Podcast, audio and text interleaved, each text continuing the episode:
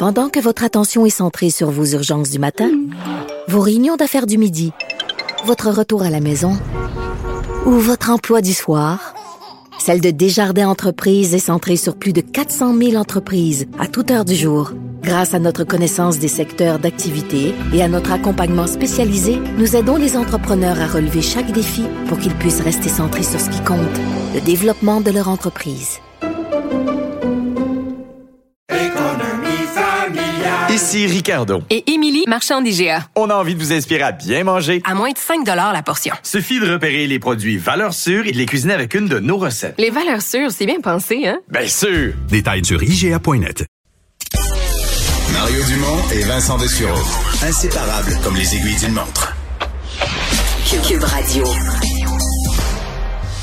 Alors, pour poursuivre la discussion, cette fois-ci d'un point de vue plus politique, euh, la ministre québécoise des Relations internationales, Nadine Giraud, est avec nous. Bonjour. Bonjour, M. Dumont. D'abord, un commentaire général euh, de sur, sur cette invasion là, de, des Russes en Ukraine. Commentaire général épouvantable, absolument inacceptable. Euh, Je le disais ce matin que M. Poutine avait déguisé une guerre en mission de paix. C'est exactement ce qu'il a fait c'est inacceptable quelque chose comme ça qui se passe en 2022. Là, ça n'a aucun sens. C'est inacceptable. En même temps, on a écouté M. Trudeau, M. Biden. Euh, croyez-vous vraiment que les sanctions économiques fonctionnent? Parce que aux yeux de bien des gens, on dit tous que c'est inacceptable, mais en même temps, on l'accepte, on le laisse faire. Ben, je vous dirais que de, de, de son côté, M. Biden euh, a annoncé qu'il aiderait les pays limitrophes qui sont membres de l'OTAN et non pas l'Ukraine, parce que l'Ukraine, évidemment, n'est pas membre de l'OTAN, mais en même temps, je pense que une fois que ça va commencer, quand, les sanctions vont commencer à, vraiment avoir un impact, je pense que la, Russie va vraiment le sentir. Puis à ce moment-là, je pense aussi que quand les États-Unis et les autres pays vont décider aussi de mettre d'autres sanctions additionnelles. Je pense que ce n'est qu'un début, ces, sanctions-là. Mmh. Une des questions qui va se poser pour le Québec, euh, c'est pour les autres pays aussi, mais est-ce qu'on est prêt à accueillir des réfugiés? La question risque de se poser quand même assez vite. on a vu les gens essayer de fuir le pays par dizaines, par centaines euh, de milliers. Euh, vous avez commencé à réfléchir à ça?